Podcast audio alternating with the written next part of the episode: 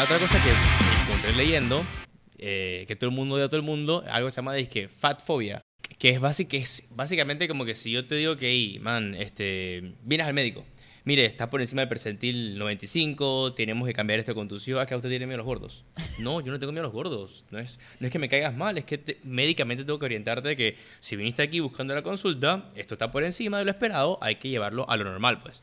Entonces se ha convertido esta cosa como que cada vez que alguien habla de un tema como este o cada vez que alguien te dice que, hey, eh, ¿por qué no vienes a probar a hacer crossfit en gimnasio para si rebajas algo y te sientes mejor? Ah, que tú tienes un problema con que yo sea así, pues. Lo que sí no está bien es que agarremos nuestro Instagram para dar targeting a toda la gente gorda y decir que eres un gran gordo mamador. Eso no está bien. Es que eso, Eh, eso es bullying, pues eso, Eso está mal. es bullying.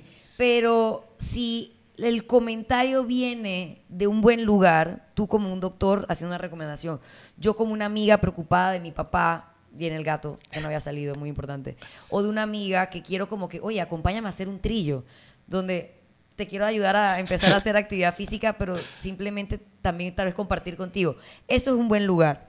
De ahí no podríamos decir que esto es fatfobia. Fatfobia simplemente sería, eres un gran gordo mamador y, no hacer más en- nada al en respecto. parte, cuando lo vi las cuentas, esta es mucha gente que se queja de como que, que si haces ejercicio, eres, tienes fatfobia. Que si intentas comer saludable, tienes fatfobia.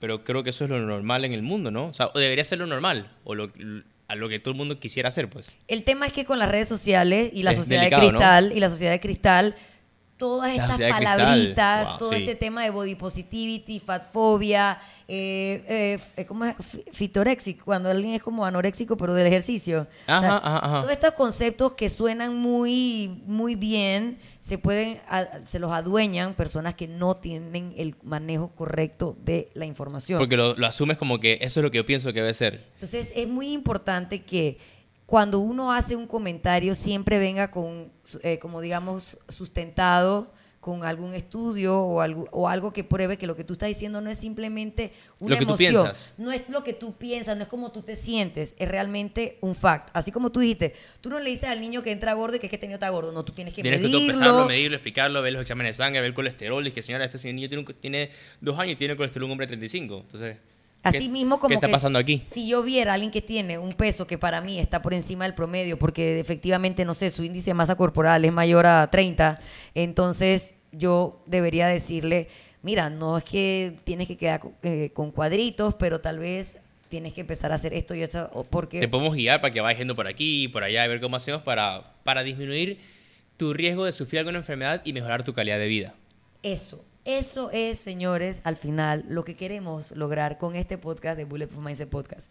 Si lo hacen desde niños, Es más fácil. es más fácil y va en, en- en el adu- en su adultez efectivamente cumplir con eso que acabas de decir. Y si ya es alguien que ya está en la adultez, no es que está todo perdido. O sea, hay Claro. que lograr encontrar ese balance entre me siento bien, no es que estoy haciendo ejercicio para darme palo, que eso también está mal, podríamos hablar de eso más adelante, pero entender eso que dijiste, si a mí me da un ataque al corazón, me voy a tener que cuidar, voy a hacer una carga y un gasto para mis hijos, un car- una- para una- mi una pareja y mi familia. Si a mí me tiene que cortar una pierna, ya yo tal vez no pueda trabajar como yo tengo que trabajar, también voy a hacer un car- un- una carga Ajá. para mi familia, aparte de esta foco vivir sin una pena- pierna, pues, por, por, por tu elección. Por tu elección. En- bueno, tu elección o tu, Sí, no, no es tu tu elección. camino mentira. de vida. Tu- Ay, sí, es, mucha, es complicado. Entonces realmente no es que nos sentamos Kike y yo aquí a darle palo, A como palo. que desde nuestro palco, como el meme ese de, del Ah, está en el palco. ajá. No, es realmente uno porque él trabaja en un rubro de salud, o sea, el rubro de medicina. Él lo está haciendo desde su punto de vista y yo tengo que recibir adultos con muchos problemas, problemas de hábitos que no logran cambiar, problemas de eh, alimentación que no logran manejar, que vienen, me pagan, se frustran porque pagan, no ven cambios. O sea que yo también estoy en el medio de eso viendo que al final vas a crecer siendo un adulto que tampoco va a estar No va a satisfecho. estar- correcto, es, es complicado y es difícil cuando ves un niño de 7 años que haces que lo pesas, lo mides y el que esta es la curva y el niño está acá. Mamá, ¿cómo llegamos a este punto? Ah, es que es complicado porque eh, nada más come ciertas cosas. ¿Y ustedes cómo dejaron que.? Bueno, pues a veces incluso nosotros mismos, como, ¿cómo dejé que esto llegara a este punto? Pues porque a veces pensamos que "Ah, es que me va a mejorar con el tiempo, es que los papás van a entender, es que. Y entonces tú ves a este niño de 10 años obeso, dices que, wow, lo estoy, yo mismo contribuí a que este man tuve- tenga diabetes a los 25 años, pues, o tenga sea hipertenso a los 30 y tenga que tomar tres medicamentos antihipertensivos, y luego a los, a los 40 tenga que hacerse que cirugía managástrica, porque es eso o se muere, pues. Así que de verdad, aunque ustedes piensen o nos puedan acusar De lo que sea, de esto es- gordofobia, ¿cómo era? Ay, fatfobia. de fatfobia. Realmente de verdad lo, ven- lo hacemos, hicimos este podcast como de un buen lugar. De un buen lugar para que las mamás o papás que escuchan este podcast ahora hagan así y hagan al niño con la galleta de animalito en la boca. Yo le digo a los papás que, saben que los extremos son malos, pues sí, es difícil, si no tienes hijos, es difícil decirle a tus hijos de que eh, no vayas al cumpleaños con más dulce, man, va a comerse el dulce. Va a la casa de los abuelos y le dan helado. Bueno, va a la casa de y le dan helado, pero no lo tengas en tu casa, no lo tengas en tu despensa. Hay, en, los niños que van a la escuela es un tema, la mamá, ¿qué le manda la lonchera? Eh, Hay un montón de cuentas de mamaces que tienen mucho tiempo y libre. poco tiempo libre. Y dije, wow. Que le ponen ojitos a la comida y le mandan te- huevitos la a escuela los que mis hijos comen en la escuela, pues sé que eso es un, un cosa que no. Y tiene una buena, una buena alimentación, pues. Este, pero. ¿Se puede? eh, sí, hay, yo, a mí me da dolor a veces cuando he dejado a los niños en la, en la guardería y veo a los papás con una bolsa. Una vez vi un niño con una bolsa que tenía tres galletas, dos jugos y un paquete de Pringles. Dije, esto no puede ser lo que... Yo voy a pensar en mi cerebro que algo, pasó una emergencia familiar, algo importante, y nadie le pudo comprar nada al niño, y como que esto es lo que usamos para improvisar porque normal de la escuela. Pues yo entiendo que eso te lo puedes como un fin de semana y que, que va en el parque, pero quizás sea la lonchera del niño para la escuela, un poco de jugos, tres galletas Y unas Pringles. Y unas Pringles. Yo dije, wow, pobre niño. El problema de ese pobre niño es que lo va a hacer un pobre adulto. El manta chill con su azúcar y es como que una descarga de cocaína que tiene su cerebro en ese momento. El problema Pobre- es que pobre- va a pobre la maestra. adulto. Pobre la maestra. Pobres maestras. Y pobres papás también. Luego no entienden por qué los niños se portan tan mal. Dude, le estás metiendo esa gasolina. Sí, es, eso es importante. A veces la padres entienden el, una vez no se explicó a alguien y se ofendió un poquito. Eh, las áreas agarran muchas ratas y le dan disque comida a las ratas. Y, se, y le hace una resonancia a ver qué áreas del cerebro se activan las ratas. Le dan cocaína y se activan ciertas áreas. Le das azúcar y se activan las mismas áreas. Entonces, Para eso mejor cómprele pichi a los niños. Ah, el, No, el- el punto es que el azúcar es adictivo. Y tú escuchas gente que no, bueno, me ha pasado con, con papás, ya que, ya que nacieron los niños y yo creo que yo tengo que dar el ejemplo, el monkey sí, monkey do, entonces los papás dicen que ya tengo que cambiar porque mis hijos no pueden verme así como estoy y los manes se ponen las pilas y sabes qué, fui al nutricionista, no sé qué cosa, empecé a hacer ejercicio este, y me estoy quitando el azúcar. Y la he pasado mal y te dicen adultos que tengo que un mes que no tomo azúcar o tengo un mes que no tomo soda y el man está como que Como, como, como craving, ajá, y es por eso, porque las áreas del cerebro se acomodan a recibir el estímulo ese, pues, y lo necesitan, y estás pensando, durmiéndote que, ¿será que mañana puedo tomar la soda porque es miércoles, entonces como es miércoles mitad de semana, entonces me la tomo, entonces, Como un drogadicto. Como un drogadicto. buscando, searching. entonces es más fácil si no se lo eh, das a tus hijos frecuentemente. Si lo haces todos con límites, funciona bien, pero el, el- los excesos son malos para los niños, pues, porque su cerebro se acomoda a recibir siempre eso y funciona a expensas de eso. Y digamos que todos esos papás que dicen que, ay, hacer que mi hijo haga ejercicio va a hacer que no crezca. Entonces se- es mentira.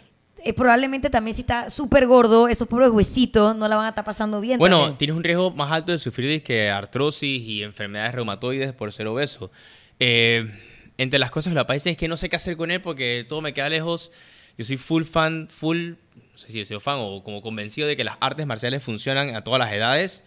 Eh, Gimnasia. gimnasia funciona bien, pero lo que tú quieres cerca de los 10, 11 años es que tu hijo pertenezca a un grupo de gente sana, pues. Porque tú puedes a tu hijo en la, en la barriada o en la, en la casa y que pertenezca a la barriada ahí, pero en esa barriada puede haber muchas cosas, pues. Pero si tú lo encaminas como que la escuela de fútbol de verdad, la liga de béisbol, eh, la gimnasia, eh, no sé, la vaina de ballet, de típico de artes marciales, y tú como padre te comprometes que sabes que aunque sea un poquito cansón, yo llevarlo como días a la semana para que el man pertenezca a este grupo, ese grupo va a ser más sano que estar en su casa sin hacer nada de televisión, pues. Y sabemos que el- la diferencia entre dos menos de dos horas y más de dos horas hace la- el- un mundo diferente con respecto a obesidad de los niños. Menos de dos horas, el índice es bastante bajo, más de dos horas de que puff, se dispara como al 50% de los obesos. Bueno, y como me gustaría cerrar este podcast ya eh, como con una nota positiva, digamos que toda digo, para las mamás o papás que han estado escuchando este podcast y quieren un doctor moderno, revolucionario, que no le tiene miedo a caer mal y que además te va a dar herramientas para que tu hijo sea un adulto adaptado, ¿dónde te pueden seguir o dónde está tu consulta para que te contacten? Eh. Porque es que pobre Kike no tiene nada de trabajo, o sea, él manda Me rasco aquí la barriga. No, mentira, yo trabajo buco, pero siempre intentamos este, ayudar a los papás, pues. Eh, yo estoy en Punta Pacífica, en Punta, y en Costa del Este, en el Hospital Nuevo. En ambos ahí. ¿Y en Instagram? ¿Tienes Instagram o es Instagram Tengo, de eh, Quique? es Soy- mi Instagram de Kike, soy Kike y hago crossfit y parqueo y mis hijos hacen cosas que hacen di- divertidas y las subo ahí, pues así pues. Eh, creo que tengo que eventualmente tener una, no sé si tengo que tener una cuenta como médico, no sé, eso No es, sé, eso es no difícil, no quiero manejar esas cosas Siempre puedo así. venir al podcast y hablar. Siempre que me inviten, full.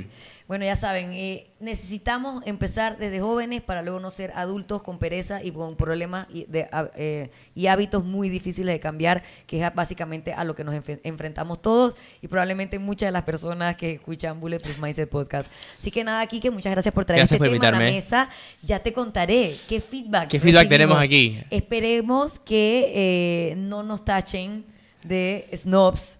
Desde No, yo lo, yo lo veo como un punto de vista como que queremos ayudar. pues, Queremos y- ayudar. Y al explicar que parte de la culpa es de los médicos, eso es, es parte. Importante, Parte de la culpa de los médicos. Y de que no nos podemos ir a Instagram a decirle gordo, modafoker a nadie. Eso no está bien. Eso no está bien. Tienes que decirle a la gente las cosas, pero con las herramientas para solucionar eso que le estás diciendo. Así que nada, recuerden eh, que estamos en tres plataformas, en YouTube, en iTunes y en Spotify. Es muy importante que si usted le cayó bien Quique o cualquiera de los otros episodios lo comparta, porque si usted no lo comparte, solo lo subo yo en mi Instagram. Ya la gente que me sigue ya sabe. Necesitamos que esta comunidad crezca porque esta información muy valiosa, que son realmente temas de salud, que va más allá de verse bien por verse bien, es una, eh, tiene un trasfondo importante y eh, nos encantaría que la comunidad Bulletproof siga creciendo y más gente tenga esta información en sus manos. Así que nada, Kike, muchas gracias. Gracias de vuelta. Muchas gracias a todos ustedes. Nos vemos en una semana en Bulletproof Mindset Podcast. Esto ha sido todo por el día de hoy.